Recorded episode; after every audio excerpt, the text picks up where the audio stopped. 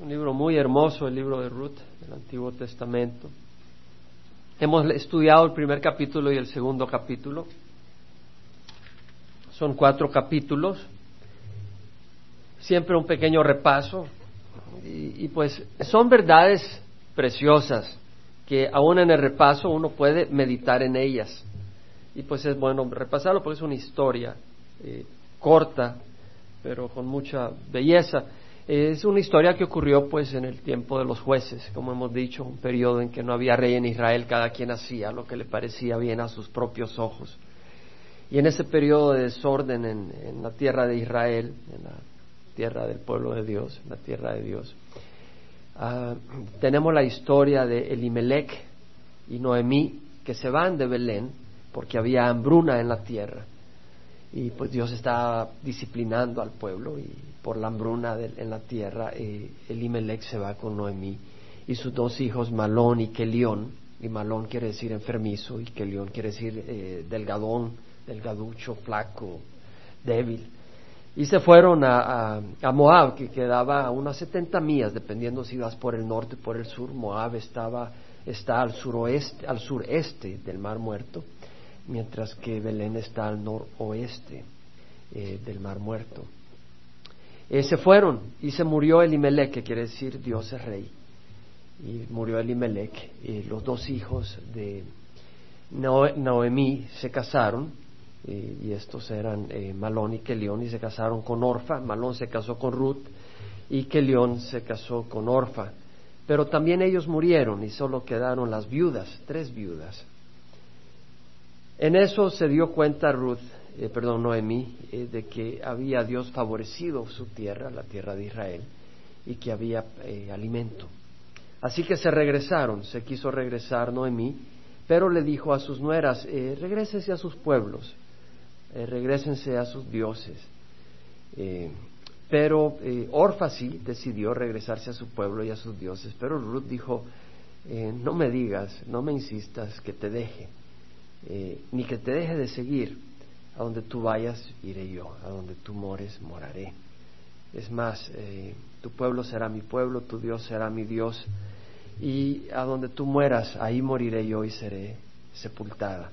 Y Dios haga aún más, algo peor, si algo excepto la muerte nos separa. Es decir, esa fidelidad de Ruth. Y Ruth siguió a Noemí y llegaron a Belén y al llegar a Belén, eh, la gente se conmovió al ver a las dos viudas y al ver a, Noemí, que había regresado diez años después, vacía, pues sin esposos, sin esposo y sin sus hijos. Así que en este proceso eh, la gente le dice, eh, Noemí, caramba, ¿qué te ha pasado? Y Noemí dice, ya no me llames Noemí, llámame Mara, porque amara quiere decir amarga. Y pues eh, Dios me ha amargado, Dios me ha hecho mi suerte, me ha, me ha, dejado vacía. Y vemos que Noemí reconocía la mano de Dios en todo, muy importante. El problema fue que eh, se limitó a ver las cosas por las circunstancias y, no entender que Dios es un Dios de amor y tiene un plan grandioso. Eh, regresó pues Noemí con Ruth y Ruth le pidió permiso para ir a, recoger granos en la cosecha, era la cosecha de la cebada en abril, y pues e, existían las cosechas y ella quería ir, existía la ley mosaica, y de acuerdo a la ley mosaica, eh, cuando iban a trabajar los campos, los segadores segaban, pero no rebuscaban los campos, o sea, en la, en la vendimia de las uvas, recogían las uvas, pero si se les quedaba algún racimo ahí lo dejaban y, después no pasaban una segunda pasada para agarrar cada uva y si se caían algunas uvas ahí las dejaban para el huérfano, para la viuda, para el forastero, eh, para el pobre. Y esa era la ley de Dios para ayudar a aquel que estaba en necesidad. Entonces Ruth quiso tomar ventaja de eso y le dijo a, Noemí, déjame ir y, recoger detrás de algún campo donde estén trabajando. Así que se fue eh, Ruth y casualmente, no hay casualidad en las cosas de Dios, ella estuvo en el campo de Booz. Booz era pariente de Limelech, eh, que era el esposo de Noemí, y pues Dios iba a usar a, a, Booz para bendecirle grandemente, porque existía esta ley de la, de la del, ¿cómo se llama? Del Kinsman Redeemer, que se llama el pariente cercano, el Gaal, era la persona cercana que tenía el poder de redimirte en el sentido de la tierra o de la esclavitud o tomar venganza contra alguien que hiciera, te, diera muerte. Si alguien te asesinaba, el, el vengador de sangre venía y él podía, él, tenía el derecho de tomar venganza. Entonces, eh, Booz era el pariente cercano, el Kinsman Redeemer, como dicen en inglés, y en el hebreo es el Gaal, es, decir, la persona que tenía ese privilegio, esa responsabilidad eh, de, ayudar a redimir una tierra o, o, a una persona que cayera en esclavitud. Y la redención consistía en que si tú tenías que venderte como esclavo porque tenías una gran deuda, eh, el, pariente cercano, el, Gaal, eh, podía pagar, tenía el privilegio y, tenía que, y se tenía que respetar ese privilegio de pagar por esa tierra de manera que la persona pudiera volver a tenerla.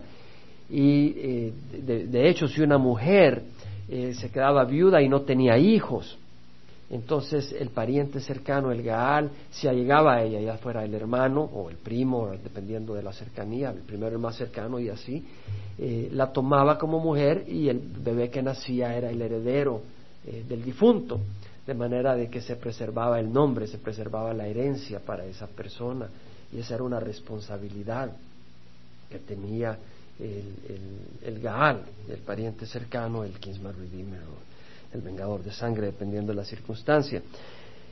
Entonces nos quedamos, eh, vimos los dos capítulos y ahora vemos que eh, Noemí le pide a Ruth de que eh, le pida a, a Booz que sea el pariente cercano, que cumpla la ley de Gaal, del pariente más cercano. Y vemos que después, pues, su suegra Noemí le dijo, hija mía, no he de buscar seguridad para ti, para que te vaya bien, Ahora pues, ¿no es vos nuestro pariente con cuyas criadas estabas? Es decir, ¿se acuerdan? Ruth iba detrás de las criadas, las criadas eran las que iban cegando las cosechas, entonces Ruth iba detrás y agarraba lo que sobraba, y de hecho vos le dijo, tira más gavillas para que pueda agarrar Ruth, o sea, tenía ese corazón, ese gesed que, hablamos en, los domingos anteriores, ese amor, eh, esa bondad, esa fidelidad hacia su pariente que había muerto, pues eh, era la viuda de él. Y le dice, pues no es vos nuestro pariente con cuyas criadas estabas, sea aquí, él avienta cebada en la era esta noche. Es decir, no es que se agarraba la cebada y se la ponía a tirar. Aventar cebada quiere decir que después de trillar la cebada, se tiraba en la era, en el campo donde se trilla y donde se avienta, y se avienta al aire con unos tenedores esos de agrícolas, y el viento, la brisa separa la paja del grano. Y sabes que los sueños son paja, la palabra de Dios es grano, dice la palabra del Señor en el Antiguo Testamento. Lo que alimenta realmente la palabra del Señor. La palabra de Dios permanece para siempre. Entonces dice, él avienta cebada en la era esta noche. Aquí está hablando de aventar cebada. Pues tirarlo para que se separara la paja. Vemos que Noemí estaba curiosa, ella sabía que lo que hacía vos. Dice, vos hoy en la noche va a estar aventando cebada. Lávate pues, úngete y ponte tu mejor vestido y baja a la era. Pero no te des a conocer al hombre hasta que haya acabado de comer y beber. Y sucederá que cuando él se acueste, notarás el lugar donde se acuesta Irás, descubrirás sus pies y te acostarás, entonces él te dirá lo que debes hacer. Vemos la prudencia de Noemí. Le dice, mira, ve de noche. Cuando él se acueste, notarás el lugar donde se acuesta, irás y descubrirás sus pies y te acostarás, entonces él te dirá lo que debes hacer. No, no le caigas de golpe, no permitas que nadie se dé cuenta, espera que coma y beba, porque antes de comer y beber, pues ni te va a escuchar. Es una mujer prudente con sabiduría. Y ella le respondió, todo lo que me dices haré. Es decir, vemos a una mujer sencilla, a una mujer sencilla en Ruth, una mujer eh, sin complicación, una mujer humilde, pero una mujer de gran valor. Y le dice a su suegra, ¿sabes qué, Noemí? Te hago caso, todo lo que me has dicho lo voy a hacer. Bueno, versículo 6, descendió pues a la era, hizo todo lo que su suegra le había mandado. O sea, no solo le dijo todo lo que me dices haré, sino que lo hizo. Muchos dicen, ¿cómo no, Señor? Yo te amo, yo te obedezco, pero no lo haces. Acá vemos de que dice, lo haré. y lo hace. Vemos el carácter de Ruth, una mujer obediente. Y cuando Boaz hubo comido y bebido y su corazón estaba contento, fue a acostarse al pie del montón de grano, y ella vino calladamente, descubrió sus pies y se acostó. Y sucedió que a medianoche el hombre se asustó, se volvió y aquí que una mujer estaba acostada a sus pies. Dijo, wow, ¿qué pasó? Hasta ahora solo los mosquitos eran los que me despertaban, pero este no es un mosquito. Y él dijo, ¿quién eres? Y ella respondió, soy Ruth, tu sierva. Extiende pues tu mano sobre tu manto sobre tu sierva para por cuanto eres pariente cercano. Acá dice Gaal. Pariente no es pariente cercano, pariente es pariente. Es cuando dice pariente cercano que se está refiriendo al Gaal. Esa es una palabra clave que está usando Ruth.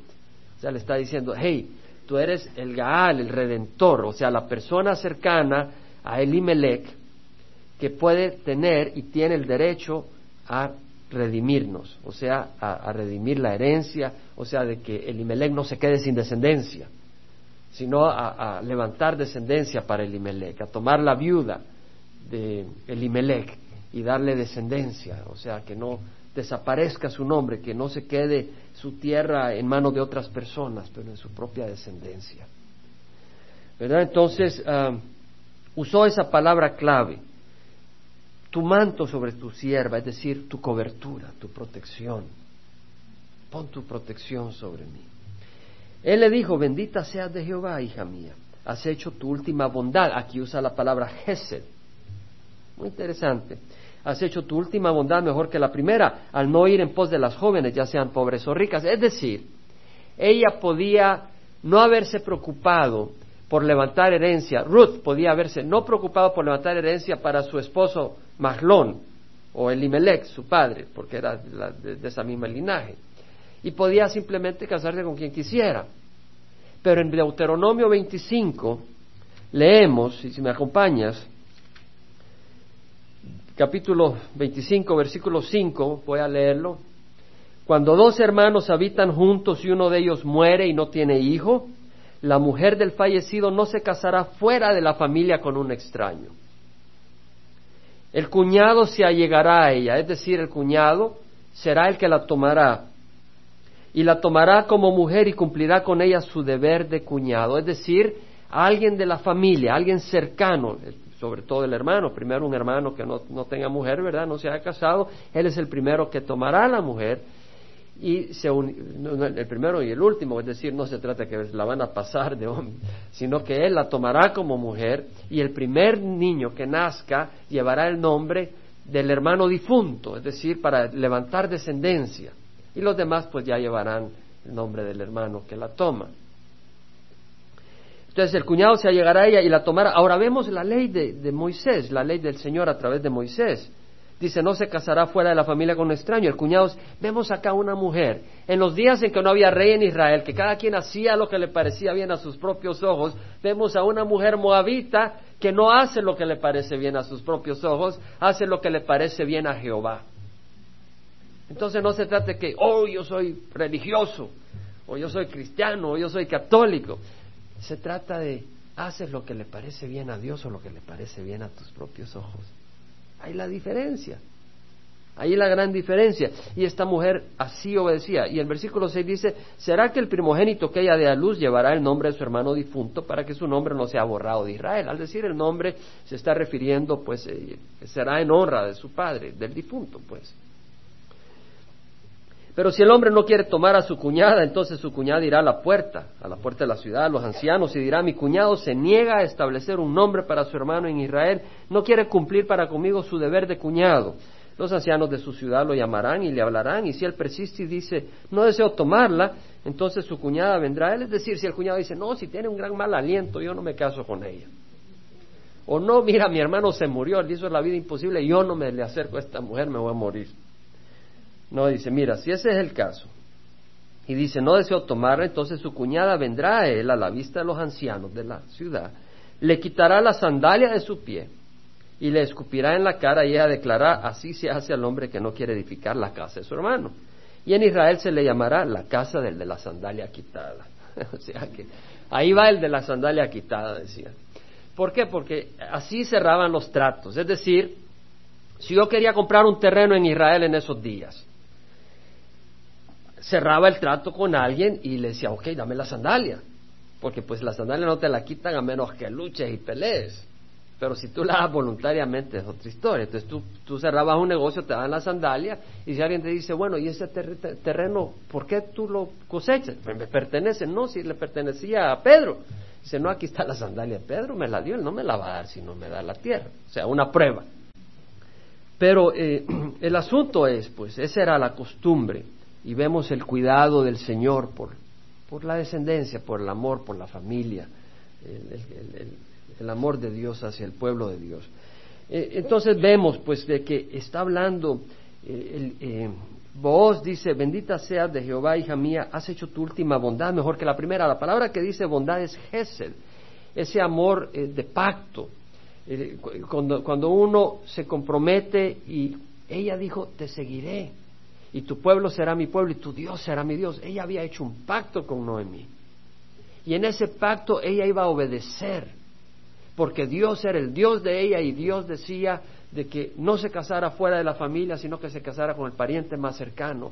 Y ella en obediencia a Dios iba a obedecer. Y Dios tiene un amor Gesed hacia nosotros. Por la muerte de nuestro Señor Jesucristo, ese pacto, el Señor va a cumplir sus promesas hacia nosotros pero no solo por obligación, sino porque nos ama.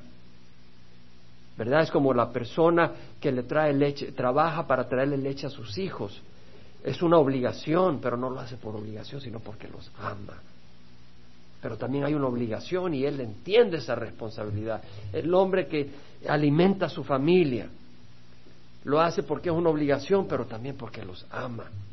Esa responsabilidad que tenemos. Entonces vemos ese Gesed. Ahora dice, ahora hija mía no temas, haré por ti todo lo que me pidas, pues de todo mi pueblo en la ciudad sabe, pues todo mi pueblo en la ciudad sabe que eres una mujer virtuosa. Ok, todo el pueblo sabía quién era Ruth. Sabía el carácter de ella. Ahora, ¿sabe qué usa la palabra? Hay palabras que son buenas de explicar, investigar. Y la palabra virtuosa acá es Hayil, estuvieron acá cuando estudiamos el capítulo 2 de Ruth, el capítulo 2 dice que el, eh, Booz era un hombre de mucha riqueza. Y mucha es Gibor y riqueza es Hayil, que es la misma palabra que se traduce virtuosa. Y la palabra Hayil quiere decir fuerza y también quiere decir riqueza, porque eh, cuando tú tienes una habilidad, esa es una fuerza realmente que trae riquezas. Entonces la palabra Hayil quiere decir fuerza, también quiere decir guerra, de fuerza, de guerrero. Por eso Gedeón era un valiente guerrero, un Gibor Hayil. Hayil, la misma, palabra, la misma expresión se usa. Porque la palabra mucha, Gibor quiere decir poderoso. Entonces era eh, mucho. Entonces la palabra Hayil que quiere decir riqueza, eh, habilidad, guerrero, también quiere decir virtud, nobleza, carácter. Y por eso dijimos que cuando se refiere el capítulo 2 a Booz, que era un hombre de mucha riqueza, también podía decir un hombre de gran carácter, de gran virtud. Y sabemos que Booz era un hombre que mostraba ese amor especial, Gesed, porque lo leímos en el versículo 20 del capítulo 2, que dice, Noemí le dijo a su nuera, sea él bendito de Jehová, porque no ha rehusado su bondad ni a los vivos ni a los muertos. La palabra bondad es la misma palabra Gesed, esa misericordia, ese amor. Es decir, Booz tuvo compasión con Ruth porque sabía que ella era la nuera de Elimelech, su pariente. Y entonces él había sido fiel al difunto, aunque él estuviera muerto, él dice, él es mi pariente, yo voy a velar por su descendencia. Ese compromiso, esa responsabilidad, ¿verdad? Si uno de padres se muere y, sus hijos quedan pequeños, uno como quisiera que los verdaderos amigos no le den la espalda a sus hijos, sino que extiendan la mano. Y así estaba haciendo vos, estaba mostrando ese gesed, ese amor, esa responsabilidad, esa bella relación. Entonces vemos de que Ruth también tenía ese carácter de Hayil, o sea, de virtuosa, y que también muestra ese amor Gesed. Y como ya lo leímos, bendita seas de Jehová, hija mía, has hecho tu última bondad, tu último amor, tu, última eh, fidelidad mejor que la primera. Vemos dos personas cortadas con la misma tijera. ¿Entendemos? Booz era un hombre de carácter, un hombre de integridad. Y Ruth era una mujer de carácter, una mujer de integridad. Es una, es una bella imagen para lo que es el matrimonio para los jóvenes. Porque lo que enseña Hollywood es pura basura. Pero acá vemos algo bellísimo de lo que es una relación. Y de lo que el joven o el niño tiene que irse formando para un día ser un hombre como vos y más que vos como Jesucristo. Y la joven ser una mujer como Ruth y más que Ruth como Jesucristo. Dice, como una mujer como Jesucristo, las características de amor, de compasión, de, de pureza. Ahora bien, es verdad que soy pariente cercano, pero hay un pariente más cercano que yo. O sea, sí soy un Gaal, pero la verdad es que hay un Gaal más cercano. Dice, vos, quédate esta noche y cuando venga la mañana, si Él quiere redimirte, bien que te redima. Pero si no quiere redimirte, entonces yo te redimiré. Vive Jehová. Es decir, así es. Acuéstate hasta la mañana. Mira la integridad de Booz. Ella se acostó, una mujer atractiva, él estaba sin mujer, ella estaba sin hombre. Ella no, la, no lo indujo a una relación íntima y él la respetó y nadie estaba viendo, pero Dios estaba viendo y lo dejó registrado acá para cada uno de nosotros, hombres. Que entendamos que el verdadero hombre es hombre cuando nadie lo está viendo. Y aquí tenemos que aprender nosotros. Yo te redimiré, vive Jehová, acuéstate hasta la mañana. Y ella se acostó a sus pies hasta la mañana y se levantó antes que una persona pudiera reconocer a otra. Y él dijo, que no se sepa que ha venido mujer a la era. Es decir, vemos a Booz preocupado por la integridad y la reputación de Ruth. Vemos el carácter de hombre, no el macho que enseña la televisión y las novelas, o la gloria que muestra Hollywood. Él se preocupa por la integridad y por la reputación de Ruth. No, no, eres una mujer liberal, yo hago lo que quiero, yo defiendo esa imagen tuya. No, no, no, no, no, no. Eres una mujer pura. Eres una mujer que se cuida. Y yo voy a proteger que eso sea guardado. Porque sabes que los chismosos nomás la hubieran, la hubieran visto salir de noche y habían dicho todo lo que podían imaginarse que no pasó porque la imaginación del chismoso vuela a mil por hora. Tenemos que cuidarnos porque nuestras imaginaciones vuelan, ¿verdad? tenemos que cuidarnos, porque el enemigo nos echa semillas también. Dijo además, dame el manto que tienes puesto y sujétalo. Y ella lo sujetó y él midió seis medidas de cebada y se las puso encima. Entonces ella entró a la ciudad. Cuando llegó a donde estaba su suegra, esta dijo, ¿cómo te fue, hija mía? Y ya venía cargando sesenta libras de cebada y le contó todo lo que el hombre había hecho por él. Dijo, me dio estas seis medias de cebada. Pues dijo, no vayas a tu suegra con las manos vacías. Vemos que este era un hombre que cuando tú venías en contacto con él, tú salías con las manos llenas. Hay algunos que tú vienes en contacto con él y sales con la billetera vacía. Con esta persona, ¿sabes qué? Te voy a hacer una observación. Cada uno de nosotros no es neutro. Y cuando tú entras en contacto con alguien, esa persona sale o vacío o más lleno después de interactuar contigo. ¿Qué tipo de personas somos? Cuando interactuamos con alguien, no solo en la iglesia, fuera de la iglesia, la persona que se va después de interactuar con nosotros sale lleno de basura. Todo lo que me dijo, todas las cosas que me dijo, o sales llena de bendición. Y es una bendición porque sé que acá los maestros que ministran a los niños, los niños salen bendecidos, salen llenos, pero también fuera de acá. Cuando interactuamos, cuando tal vez te dieron gato por liebre en la tienda y vas a reclamar, la persona con la que reclamas sale llena o sale como quien dice, ¿para qué me apareció esta sombra el día de hoy? O sea, ¿cómo somos? ¿Y somos consistentes o no somos consistentes? Gracias a Dios por la gracia del Señor. ¿Verdad? Sin la gracia estamos acabados, pero Dios quiere que seamos consistentes. Dios quiere trabajar en nuestras vidas para hacernos consistentes y de acuerdo a la imagen de Jesucristo. Bueno, Noemí dijo, espera, hija mía, hasta que sepas cómo se resolverá el asunto, porque el hombre no descansará hasta que lo haya arreglado hoy. Lo que leemos de vos es que era un hombre de determinación. Y lo sabía la gente. No era wishiwachi, que hoy voy a la iglesia y mañana no. ¿Verdad? ¿Dicen wishiwachi acá? No, no dicen, pues lo vamos a decir wishiwachi. Quiere decir de que a veces sí, a veces no.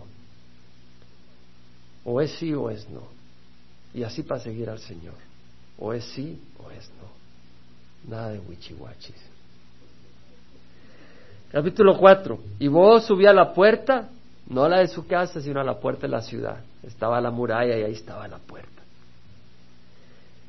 Y ahí se sentó y aquí que el pariente más cercano, el Gaal, de quien vos había hablado, iba pasando. Y vemos de que vos, en su fidelidad, no tomó provecho de Ruth, siendo que era una joven dispuesta a unirse con él sino que dijo, ¿sabes qué? Hay un pariente más cercano. Primero veamos si él cumple su responsabilidad. Y si no, yo te tomo. O sea, de que no tomó la persona que él deseaba tomar si Dios no se le entregaba. Y es importante para los jóvenes no tomar a una persona como marido o mujer si Dios no se los da. Y esperar a que Dios se los dé. Muy importante. Y vos, pues, se sentó ahí, y aquí que el pariente más cercano a quien vos había hablado iba pasando. ¿Casualmente? No. Dios tenía todo planeado. Y le dijo, eh, tú ven acá y siéntate. Y él vino y se sentó. Y vos tomó diez hombres. Él decía, yo quiero testigos de este asunto. Diez hombres de los ancianos de la ciudad, iba Raimundo, iba René, y, y les dijo, ahí va yo, y les dijo, sentaos aquí. Y ellos se sentaron. Entonces dijo el pariente más cercano, no, al pariente más cercano, Noemí, que volvió de la tierra de Moab, tiene que vender la parte de la tierra que pertenecía a nuestro hermano Elimelech. Es decir, Noemí ha empobrecido y ahora tiene que vender la tierra para subsistir. Y la puede vender a otra persona, pero entonces la tierra ya no estaría en sus manos. Así que tú haz la, la responsabilidad de pariente cercano de Gaal. Paga por la tierra y dásela a ella, pues, o sea, dale los beneficios a ella. Y pensé informarte diciendo, cómprala en presencia de los que están aquí sentados y en presencia de los ancianos de mi pueblo. Si la vas a redimir, redímela. Y si no, dímelo para que yo lo sepa, porque no hay otro aparte de ti que la redima. Y yo después de ti. Él sabía qué es lo que respondía, qué, lo correspondía, qué era lo que le correspondía, cuál era su posición. Y él le dijo, la redimiré. Le había hablado de la tierra, no le había hablado de Noemí, de, de Ruth todavía. Entonces Boaz dijo, el día que compres el campo de manos de Noemí, debes adquirir también a Ruth la Moabita, viuda del difunto, a fin de conservar el nombre del difunto en su heredad. Y el pariente más cercano respondió, no puedo redimirla para mí mismo, no sea que perjudique mi heredad. O sea, dijo, no voy a hacer mi responsabilidad de Gaal, no voy a cumplir mi responsabilidad. Redímela para ti, usa tú mi derecho de redención, pues yo no puedo redimir, no me conviene. ¿Sabes qué? En las cosas del Señor no es si nos conviene o no. Si hacemos la voluntad del Señor nos conviene. Y la costumbre en tiempos pasados en Israel tocante a la redención y el intercambio de tierras para confirmar cualquier asunto era esta. Uno se quitaba la sandalia y se la daba al otro, y esta era la manera de confirmar en Israel. El pariente más cercano dijo a Booz, cómprala para ti, y se quitó la sandalia. Aquí está la sandalia. Entonces Booz dijo a los ancianos y a todo el pueblo, vosotros sois testigos Ahora le da la sandalia no porque se la estaba comprando a él, el terreno, el terreno le pertenecía a Noemí.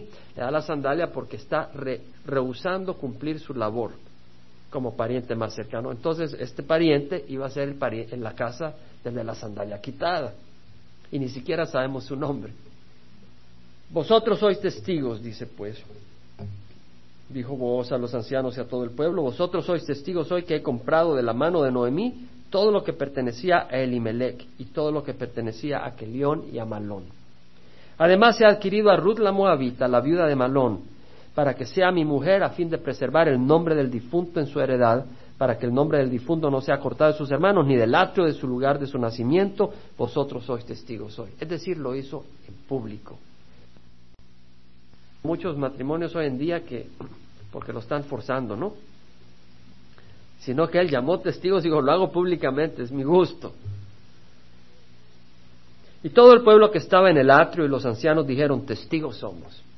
Se selló acá el deseo de Booz, el deseo de Ruth, el deseo de Naomi. Y todo el pueblo que estaba, pues dijo, testigos somos, haga Jehová, y aquí viene una bendición preciosa, haga Jehová a la mujer que entre en tu casa. Es decir, ¿quién era esa mujer? Ruth. Como a Raquel y a Lea, las cuales edificaron la casa de Israel. No quiere decir que eran albañiles o arquitectos o carpinteros, quiere decir de que eran las mujeres de quienes nacieron los hijos que formaron Israel. Y que tú adquieras riquezas en Efrata y seas célebre en Belén. Además sea tu casa como la casa de Fares, el que Tamar dio a luz a Judá, por medio de la descendencia que Jehová te dará de esta joven. Cuando dice sea tu casa como que haga la mujer que entre en tu casa como a Raquel y a Lea, Notemos que Raquel la pone antes que Lea. Con quien se casó Jacob primero fue con Lea, porque le dieron gato por liebre. Él pedía a Raquel y se la dieron velada, ¿verdad? Y después feliz que estaba con Raquel y en la mañana se dio cuenta que era Lea. Y trabajó siete años más para Jacob y entonces para eh, Betuel y le dieron eh, a Raquel entonces. Pero menciona a Raquel. Ahora, Raquel era estéril y después tuvo a hijos, tuvo a José y a Benjamín. ¿Y saben ustedes de que Ruth era estéril? Porque estaba casada con quién? Con Malón. ¿Y cuántos hijos tuvo en Moab? Zero. Cero.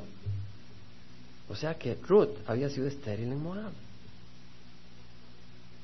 Y vemos todo el, arrebato en el corazón de Noemí, el arrebato en el corazón de Ruth, el arrebato en el corazón de vos, a pesar de que Ruth había sido estéril en Moab.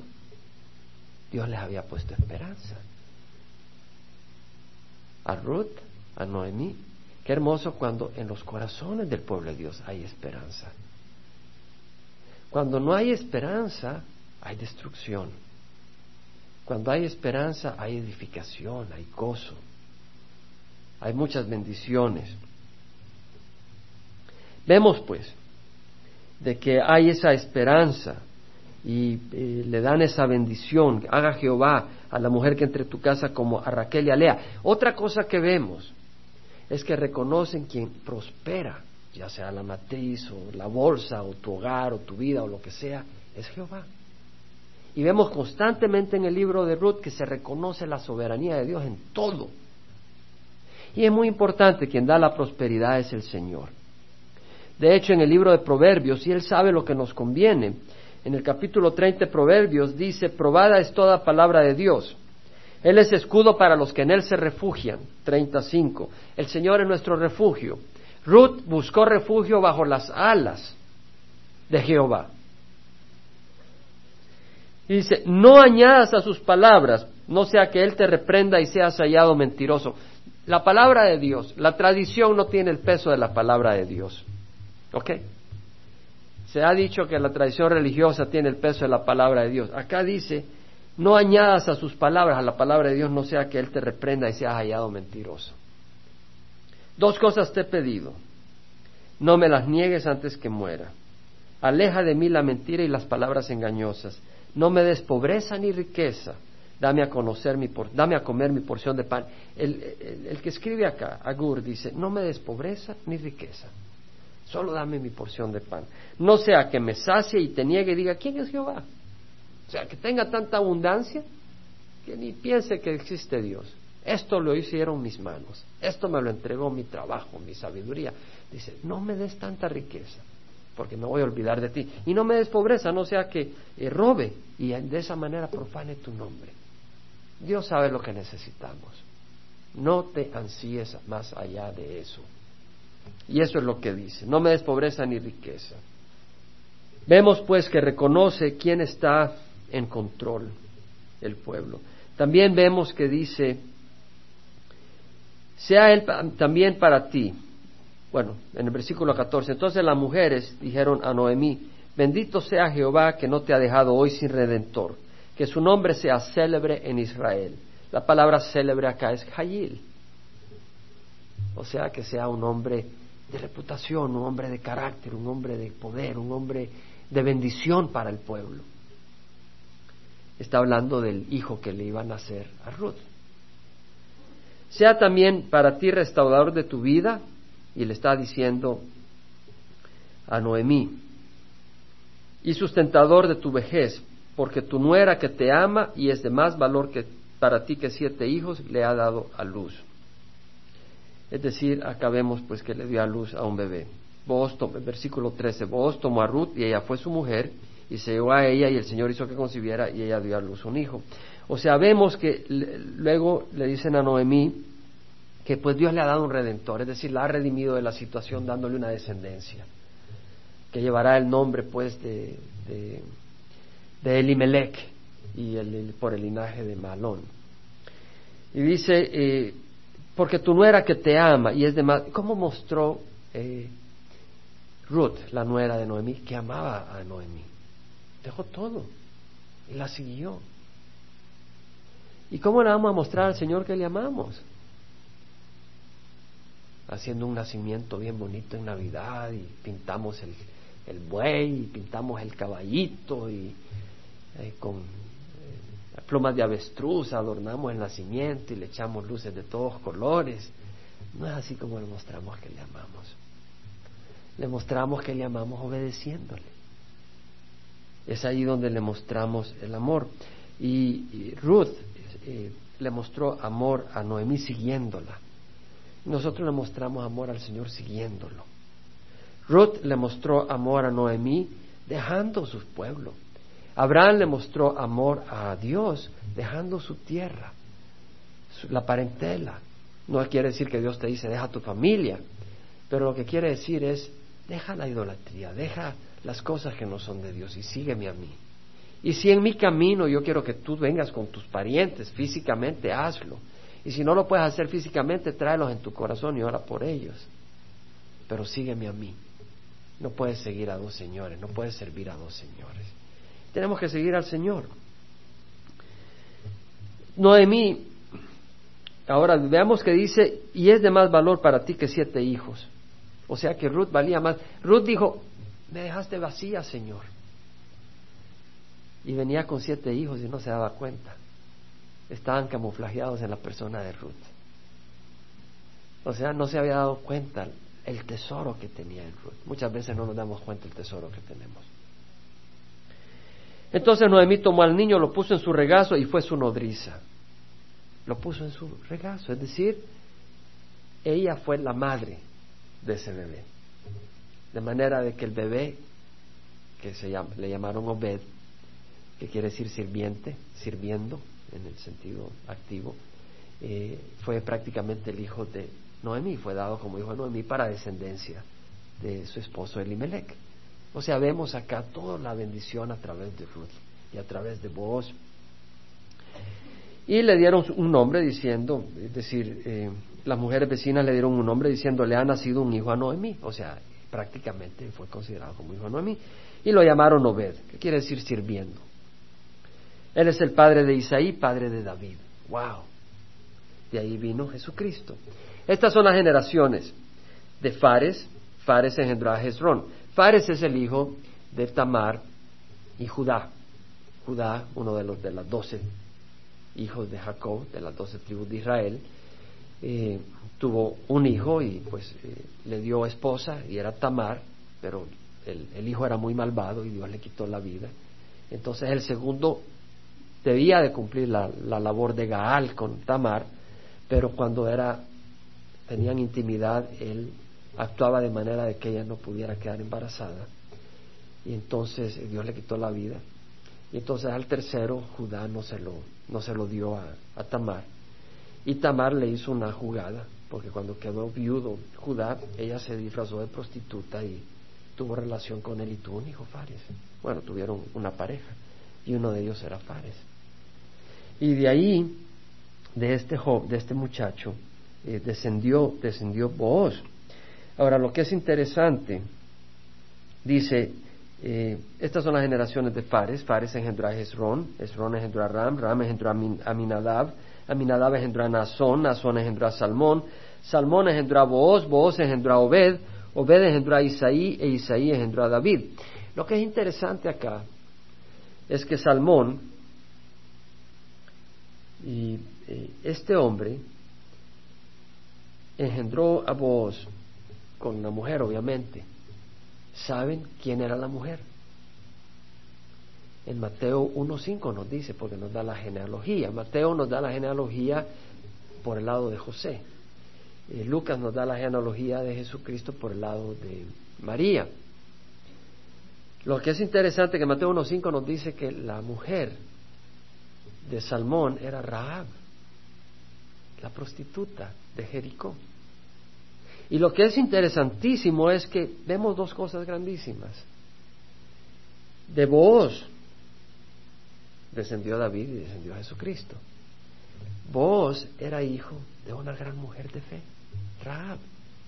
Era una mujer que se unió al enemigo. Si tú estás en el mundo, únete al enemigo. El enemigo es Cristo. Rahab estaba con, los, con el bando equivocado, estaba en Jericó y venía el pueblo de Israel avanzando. Y dijo, huesos, yo me uno al enemigo, se me hace que Jehová es el mero mero. Y se cambió de filas ahí. Y se unió a Jehová y, y, le dio la espalda a, la gente de Jericó. Pues si ellos estaban dispuestos a pelear contra Israel, dijo, no, yo me uno al Dios viviente. Y arriesgó todo. Y los que no arriesgaron nada perdieron todo. La que arriesgó todo ganó todo. De ahí descendió vos, de ahí descendió David, de ahí descendió el Señor. De vos. Y luego tenemos que de Ruth, otra mujer de fe. Moabita, idólatra, dejó todo, dejó su familia, dejó los ídolos, dejó su pueblo para unirse al pueblo de Dios. Vamos a pararnos. Una bella historia, la historia de Ruth con un fin hermoso, con un fin precioso. Con los ojos cerrados. Dios es un Dios de amor, es un Dios de bondad. Ayer leíamos en las montañas o compartía la historia de Abimelech, el hijo de David, cómo había sido malvado contra su padre, sin embargo, cómo su padre, cuando él murió, Abimelech dijo, cómo yo quisiera a ver, morir en tu lugar, para que tú vivas. Y que había sido un hombre malvado. Y Dios sabe que somos de corazón malo. Y Él nos ama. Entonces, si tú nunca has recibido a Jesucristo, alguien te está cegando. El que te está cegando es Satanás. Es el único que te puede cegar así. Hay tanta belleza, tanta abundancia, tanta paz, tanta bendición con el Señor. Y si has recibido a Jesucristo y tal vez estás caminando a medias tintas, yo te invito a que sigas el ejemplo de Ruth, el ejemplo de Rahab, el ejemplo de Booz, el ejemplo de Pablo, el ejemplo de Pedro, que después de haberle negado, regresó y entregó su vida en la cruz. Pedro murió en una cruz. Y el ejemplo de muchos que caminan siguiendo a Jesús, aún hoy en día. Algunos en medio de nuestra congregación que caminan siguiendo al Señor, sin voltear a ver atrás, sin voltear a la derecha o a la izquierda, pero con acción de gracias porque quien nos acompaña en el camino es Jesús, un Dios de amor, un Dios de ternura, un Dios de misericordia, un Dios fiel pero lleno de misericordia. No está buscando nuestros errores, no está buscando nuestros errores para condenarnos, pero busca como alguien que va a pintar una casa, busca dónde está levantada la pintura para rasparla, busca dónde hay zonas donde si pintas encima de nada va a servir, porque quiere hacer un buen trabajo. O el que construye una casa, no quiere poner una columna sobre arena movediza.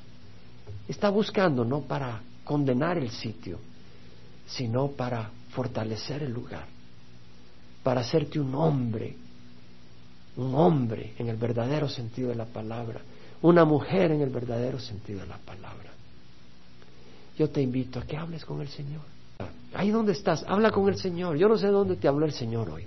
Hemos echado chistes, me he puesto serio a veces, a veces en el espíritu me he sentido bastante serio en lo que he dicho, pero no para ser condenado, sino para recibir la dirección del Señor en todo. Habla con el Señor en la alabanza, platica con tu Dios. Una de las dificultades a veces en el pueblo de Dios es que oramos para que nos limpie